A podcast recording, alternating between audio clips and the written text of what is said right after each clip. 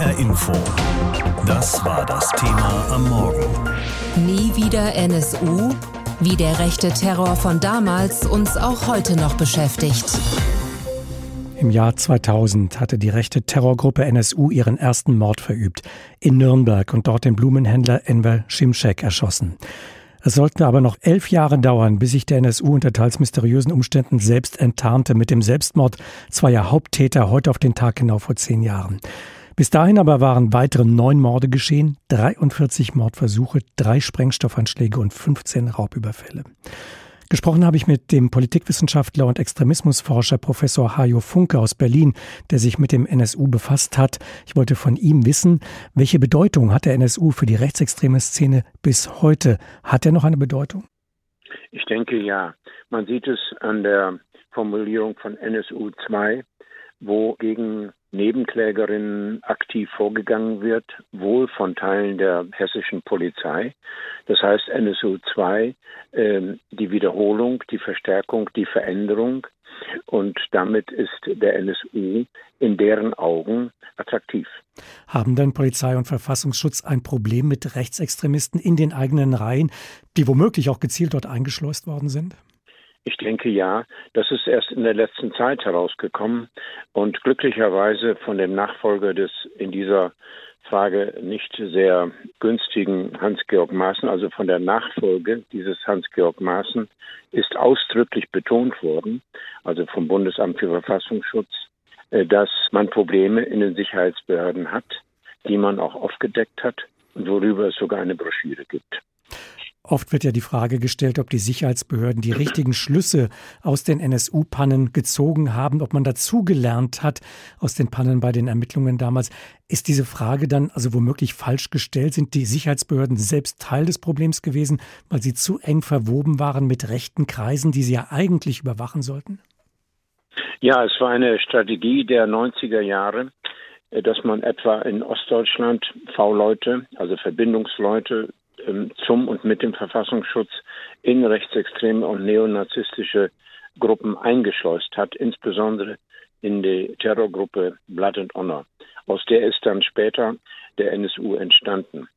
Diese V-Leute hatten einen hohen Informationsgehalt für die jeweiligen Verfassungsschutzämter. Die Verfassungsschutzämter waren zum Teil nicht willens und in der Lage, angemessen die Strafverfolgungsbehörden zu informieren, insbesondere in Thüringen. Deswegen ist der politische Skandal des Staatsversagen in Thüringen besonders stark. Aber lassen Sie mich ein anderes Beispiel ergänzend hinzufügen. Ralf Marschner war V-Mann des Bundesamts für Verfassungsschutz. Er war in Zwickau. Er hatte, wie es im Binninger Ausschuss des Bundestags verlautet worden ist, ein Kuschelverhältnis zu Beate Schäpe die saßen gemeinsam hinter dem Computer. Wie soll mir jemand erklären, dass die entsprechenden Sicherheitsbehörden nicht Bescheid wussten? Hat das denn ein Ende gefunden mit der Aufdeckung der NSU-Mordserie? Wurde das beendet, diese enge Verquickung zwischen Teilen der Sicherheitsbehörden des Verfassungsschutzes und der rechten Szene? Teils, teils. Ja, also ich bin sicher, dass äh, der neue Chef des Bundesamts für Verfassungsschutz und auch der neue Chef äh, des BKA überhaupt nicht interessiert sind, dass es da Verschwiemelungen und Verbindungen und Verdeckungen gibt. Was aber die Institutionen selbst anlangt, insbesondere das, der riesige Apparat des Bundesamts für Verfassungsschutz und einzelne Verfassungsschutzämter, das ist nicht geklärt. Eine Reform an Haupt und Gliedern ist nicht erfolgt, vor allem nicht eine unabhängige, also etwa vom Parlament eingesetzte umfassende Kontrolle dieser Institutionen. Und das ist eins der Kernprobleme, weswegen auch die Innenpolitiker, die sich auskennen, sagen, wir haben ein moosartiges Netzwerk an rechtsextremen, terrorfähigen Strukturen, die gefährlich werden und äh, gefährlich werden können, zum Teil gefährlich waren und auf den Tag X warten. Also diese Gefahr, die ist noch nicht beigelegt. Viele, die die Ermittlungen und das gerichtliche Nachspiel beobachtet haben, kritisieren, dass man sich da viel zu sehr auf die Haupttäter konzentriert habe. Haben die Haupttäter sich auf ein Netzwerk gestützt, das möglicherweise eben auch heute noch existiert? Sie haben sich jedenfalls auf ein Netzwerk gestützt, was sie selbst formuliert haben und was kluge Analytiker, etwa der schon erwähnte Clemens Binninger als Leiter des Untersuchungsausschusses des Bundestags festgestellt haben, es waren doch nicht nur zwei, äh, die gemordet haben. Es waren doch mehr. Sie hatten doch Unterstützer vor Ort, etwa in Nürnberg, aber eben auch äh, in Heilbronn, wo die Polizistin getötet worden ist. Also wir müssen davon ausgehen, dass wir ein bis heute nicht erkanntes Netzwerk hatten, das die drei oder die zwei, je nachdem, unterstützt haben. Und wir wissen nicht einmal, ob nicht auch andere Täter unmittelbar am Tatgeschehen beteiligt sind. Zehn Jahre nach dem NSU. Was kann aus Ihrer Sicht, was muss heute noch getan werden? Was ist liegen geblieben? Was müssten die Behörden noch in Angriff nehmen? Ich denke, dass äh, es eine unabhängige Kontrolle des äh, Verfassungsschutzes und auch der anderen Sicherheitsbehörden geben muss, die tatsächlich öffentlich Bericht erstattet und sagt, da ist ein Fehler, da sehen wir nicht mehr durch, was ist da los? Erstens. Zweitens, dass das Netzwerk äh, von terrorfähigen äh, Gruppen sehr viel mehr ins Auge genommen wird und angegangen wird, systematisch angegangen wird. Das geschieht ganz unterschiedlich. Die einen Polizeipräsidenten sind fantastisch, die anderen lassen es laufen. Das kann man sehr genau beobachten. Und drittens, dass die Öffentlichkeit nicht nachlässt und insistiert darauf, dass diese Dinge geschehen. Elf Jahre lang. So lange konnte der NSU, der nationalsozialistische Untergrund, ungehindert morden. Zehn Menschen hat dieses Terrortrio getötet. Außerdem unternahm diese Gruppe 43 Mordversuche, verübte drei Sprengstoffanschläge und 15 Raubüberfälle. All das flog erst auf, als sich der NSU 2011 quasi selbst enttarnte. Damals erschossen sich Uwe Böhnhardt und Uwe Mundlos unter teils mysteriösen Umständen. Das war heute auf den Tag genau vor zehn Jahren. Das neunte Opfer des NSU war der 21-jährige türkischstämmige Halit Yozgat. Er wurde am 6. April 2006 in seinem Internetcafé in Kassel erschossen. Die Initiative 6. April in Kassel setzt sich für das Gedenken ein und kämpft für die Auseinandersetzung mit dieser NSU-Mordserie.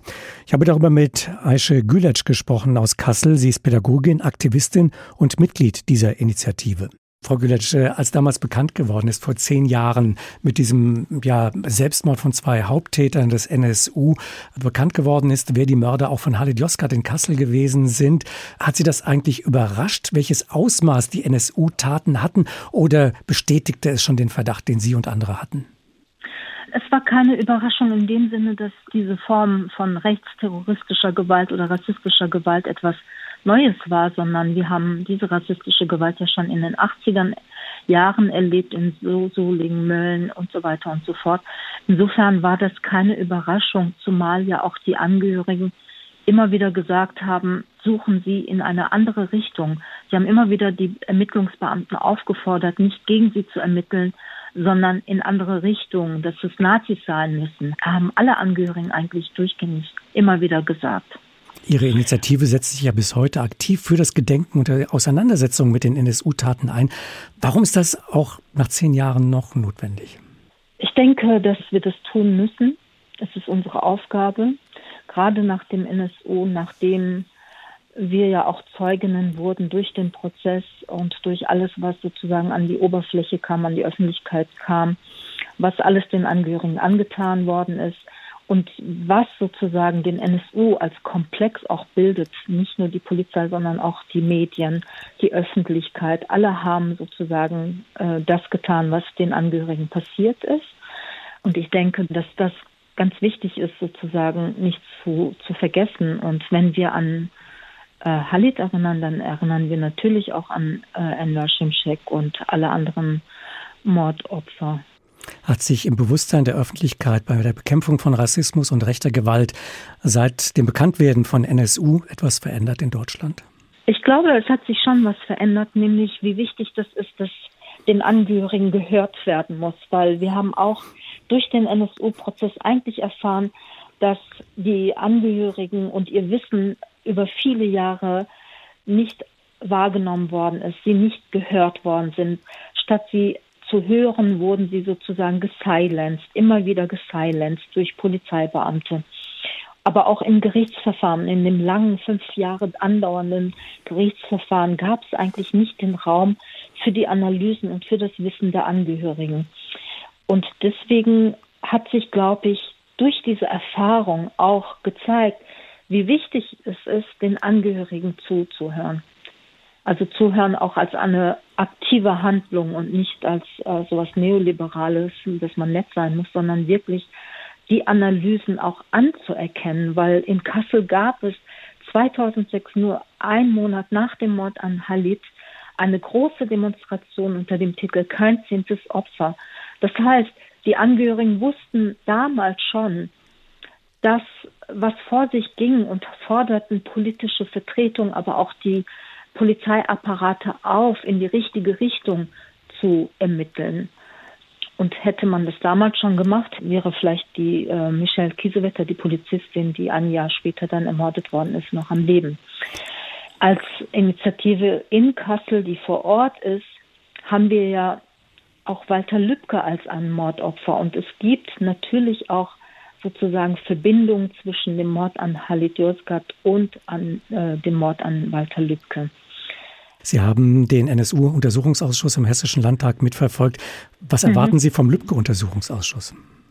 Ich glaube, das Problem ist auch dort, dass bestimmte Sachen blockiert werden, soweit ich das mitbekommen habe. Es gibt ja auch die Petition zur Freigabe der NSU-Akten. Sie wissen sicherlich, dass die NSU-Akten im Zusammenhang des NSU äh, nach Nordhessen zu äh, rechtsextremistischen oder rechtsterroristischen Szene unter Verschluss sind. Und äh, zunächst waren diese Akten für 120 Jahre gesperrt, aber es gab viele Proteste, so dass jetzt die Frist auf 30 Jahre, ich muss das äh, fast schon lakonisch sagen, 30 Jahre reduziert worden ist, was auch eine zu lange Zeit ist. Ich denke, wenn in einem Land wie Deutschland Akten vernichtet werden, Akten für 120 oder 30 Jahre eingeschlossen werden, von der Öffentlichkeit weggenommen werden, Zeugen sterben, Beweismittel vernichtet werden, dann ist es doch Zeit, auch der Zivilgesellschaft aufzustehen. Dann ist es unsere Aufgabe, für Aufklärung zu kämpfen. Der 4. November 2011. Damals erschossen sich Uwe Böhnhardt und Uwe Mundlos. Beate Zschäpe stellte sich nach kurzer Flucht der Polizei. Das Ganze vor zehn Jahren also. Und damit wurde die Existenz der Terrorgruppe Nationalsozialistischer Untergrund, kurz NSU, und ihre grauenvolle Mordserie öffentlich bekannt. Und nach und nach kam auch das Ausmaß des Versagens deutscher Sicherheitsbehörden und des Verfassungsschutzes ans Licht. Bei den Ermittlungen wurden schwerwiegende Fehler gemacht. Viele Fragen sind bis heute nicht geklärt. Damals offenbarte sich auch, dass der Kampf gegen den Rechtsextremismus offenbar völlig vernachlässigt worden war.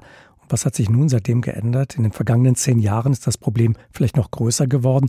Vor welchen Aufgaben steht hier eine künftige Bundesregierung? Diesen Fragen ist Markus Sambala aus unserem Hauptstadtstudio in Berlin nachgegangen.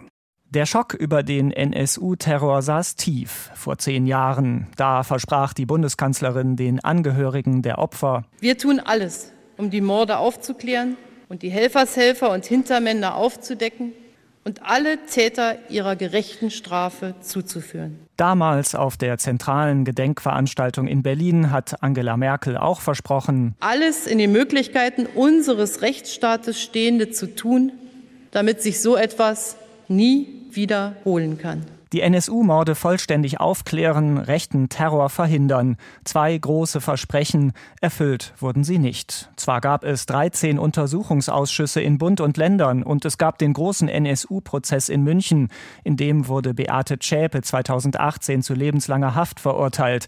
Vier Terrorhelfer bekamen Gefängnisstrafen. Doch zentrale Fragen sind bis heute nicht geklärt. Hatte der NSU weitere Unterstützer? Woher kam das Geld? Welche Rolle spielten Verfassungsrechte? Verfassungsschützer. Die Angehörigen sind verbittert, berichtet die Frankfurter Opferanwältin Seda Bashai Yildiz. Meine Mandanten sind enttäuscht und haben eigentlich nach der Urteilsverkündung damit abgeschlossen, dass noch weitere Fragen in diesem Komplex überhaupt noch beantwortet werden. Die Anwältin beklagt, dass viele Verfassungsschutzakten weiter gesperrt sind und dass die Behörden nicht genug für die Aufklärung tun. Doch Thomas Haldenwang, der Verfassungsschutzchef, sieht keine Chance mehr, die offenen Fragen noch zu klären. Dann bleibt da dieses sehr, sehr unwohle Gefühl auch bei mir und ich würde gerne mehr tun aber die Möglichkeiten sind dann auch irgendwann erschöpft. Die Möglichkeiten erschöpft, weil bestimmte Dokumente als geheim eingestuft bleiben, auch um die Methoden des Verfassungsschutzes es nicht zu verraten oder weil Zeugen einfach schweigen. Merkels erstes Versprechen, alle Täter zu finden, es wurde nicht erfüllt. Und das zweite Versprechen, welche Lehren hat die Politik aus dem NSU-Terror gezogen? Ein Werkzeug im Kampf gegen Rechtsextremisten ist, dass sich Polizei und Verfassungsschutz in Bund und Ländern jetzt besser austauschen. Verfassungsschutzchef Haldenwang ist überzeugt. Heute würde ich sogar so weit gehen und sagen, so etwas wie NSU könnte sich mit den heutigen Methoden und Arbeitsweisen der Sicherheitsbehörden nicht wiederholen. Die Bundesregierung brachte Gesetze gegen Hass und Hetze auf den Weg. Die Sicherheitsbehörden bekamen mehr Personal. Doch die rechtsextreme Szene in Deutschland wächst trotzdem, wie auch Innenminister Seehofer immer wieder betont hat. Die größte Bedrohung ist nach wie vor die Bedrohung von rechts. Es wurde Walter Lübcke ermordet. Es folgten die Attentate in Halle 2019 und Hanau 2020. Die Anwältin Seda Bashai Yildiz weiß, warum gerade die Angehörigen der NSU-Opfer entsetzt sind. Die Familien haben nicht gedacht, dass sowas in Deutschland weiterhin möglich ist, dass rechtsterroristische Morde in Deutschland weiter ausgeübt werden. Sie haben schon ein Stück weit das Vertrauen in den Rechtsstaat verloren. Verlorenes Vertrauen und enttäuschte Versprechen. Ein deprimierendes Fazit. Zehn Jahre, nachdem sich die NSU-Terroristen enttarnt haben. Genau heute vor zehn Jahren erschossen sich zwei Mitglieder der Gruppe NSU, Uwe Böhnhardt und Uwe Mundlos. Beate Zschäpe stellte sich nach kurzer Flucht der Polizei. Damit wurde die Existenz der Terrorzelle erst öffentlich bekannt, viel zu spät, wie wir heute wissen, denn auf das Konto des NSU gingen zu diesem Zeitpunkt bereits zehn Morde und Dutzende Mordversuche. Damit kam auch das Versagen der deutschen Sicherheitsbehörden ans Licht, darunter auch schwerwiegende Fehler beim hessischen Verfassungsschutz. Nach monatelangen Diskussionen setzte der Hessische Landtag dann im Jahr 2015 einen NSU-Untersuchungsausschuss ein, der bis 2018 aktiv war. Über die Folgen und die Lehren aus dem Fall NSU spreche ich jetzt mit unserem Landtagskorrespondenten Tobias Häuser in Wiesbaden. Tobias, was wurde denn getan, um den Verfassungsschutz in Hessen besser aufzustellen? Ja, du hast ja den Untersuchungsausschuss angesprochen. Damals haben ja Zeugen den damaligen Verfassungsschutz als Gurkentruppe beschrieben. Unprofessionell und verkrustet sei er gewesen. Übrigens war damals Volker Bouffier Innenminister und verantwortlich. Aber seitdem hat sich auch einiges getan, muss man sagen. Die Behörde hat deutlich mehr Personal bekommen, ist also aufgestockt worden.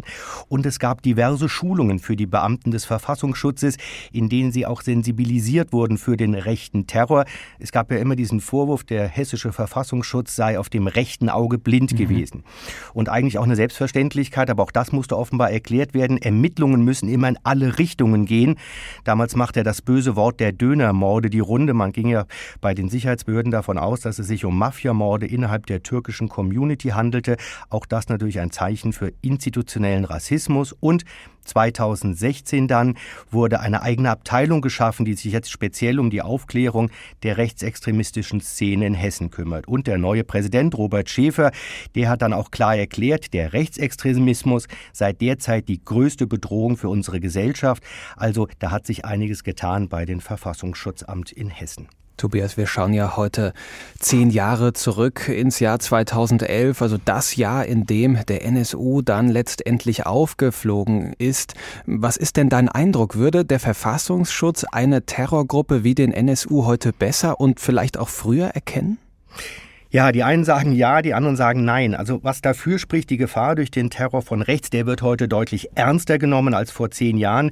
Die Rechtsextremisten in Hessen werden durch den Verfassungsschutz viel genauer ins Visier genommen. Es gibt auch Gefährderansprachen, in denen, deutlich gesagt wird, wir haben euch im Blick. Mhm. Was allerdings dagegen spricht, das muss man sagen, ist, dass der NSU ja leider nur der Anfang einer ganzen Serie von Rechtsterror war.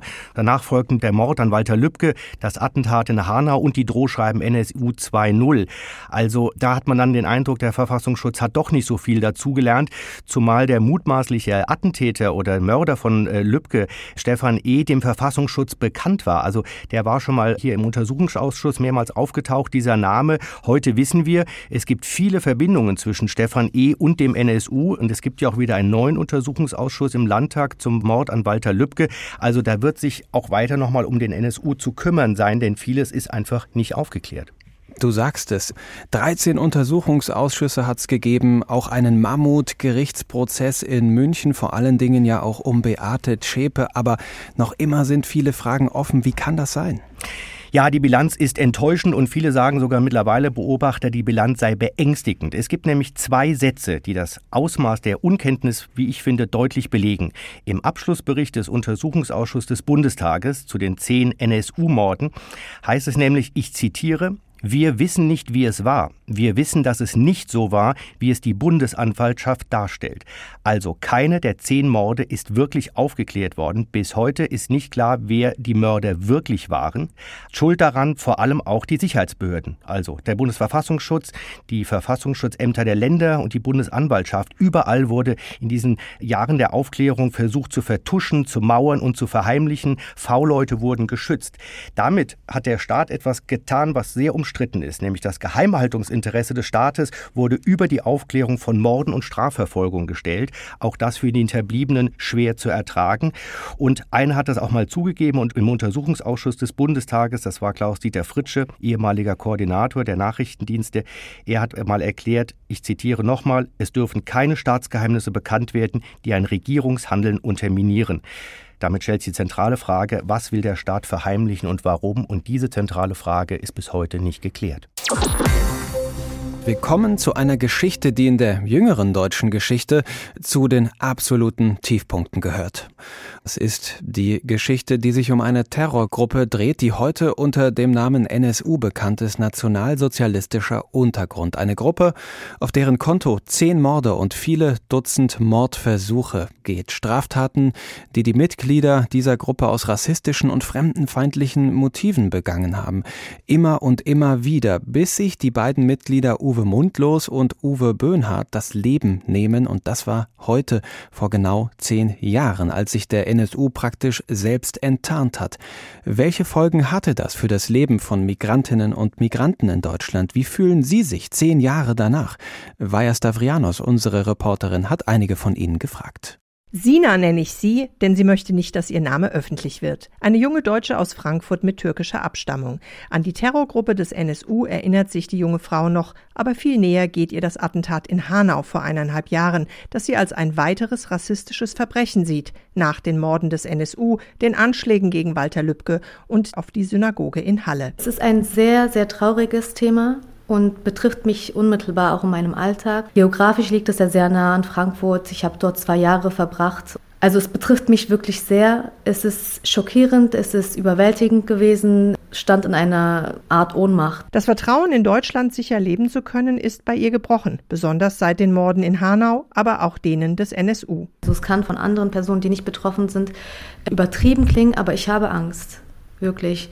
Ich habe erst gestern eine Rassismuserfahrung gehabt, wo ich in der Bahn saß und das Paar neben mir sich weggesetzt hat und dann kam ein Kommentar wie, ja, wir müssen uns ja unsere Fluchtwege hier offen halten, falls was passiert. Das Paar macht auf sie den Eindruck, als sei es durchschnittlicher Mittelstand, also nicht Teil einer Randgruppe oder besonders ungebildet. Der ganz normale Alltag oder besser gesagt Wahnsinn. Was das Paradoxe ist, ich fühle mich hier wirklich selber nicht sicher, aber andere Personen fühlen sich durch meine Anwesenheit nicht sicher. Allein wegen ihres Aussehens oder ihres Namens wird sie nicht nur nicht als Deutsche gesehen, sondern auch von einigen offenbar als gefährlich empfunden. Was also ist los in Deutschland? Woher die Angst vor dem vermeintlich Fremden? Woher der Rassismus, wie man hier hört, mitten im weltoffenen Frankfurt, im wirtschaftsstarken, vielfältigen Hessen? Attila Karabörklü ist Bundesvorsitzender der türkischen Vereine in Deutschland und in Hessen. Nach seiner Meinung hat das Angstklima mit der Politik Helmut Kohls in den 80er Jahren angefangen. Er hat ja 1982 ganz offen und öffentlich gesagt, wir haben Einwanderer aus Ländern wie zum Beispiel aus der Türkei, die sich nicht assimilieren lassen und die müssen wieder zurückgeschickt werden. Danach entwickelt sich der Rassismus in Deutschland schleichend, findet er. Erst latent, dann intellektuell gepusht von den Thesen Thilo Sarrazins und mit dem 11. September 2001 und dem Flug in die Twin Towers in New York kommt der Wendepunkt, an dem die Muslime weltweit unter Generalverdacht von Gewalttaten gestellt werden. Als zuvor bereits in Hessen Ende der 90er Jahre über die Frage diskutiert wird, ob Deutschland eine Einwanderungsgesellschaft ist, äußert sich Ministerpräsident Roland Koch gegen die Möglichkeit, Migrantinnen und Migranten zwei Staatsbürgerschaften zu ermöglichen, auch wenn es das zu diesem Zeitpunkt für bestimmte bestimmte Herkunftsländer schon gibt. Eine weitere Abschottungspolitik gegen Fremde findet Karabörkli.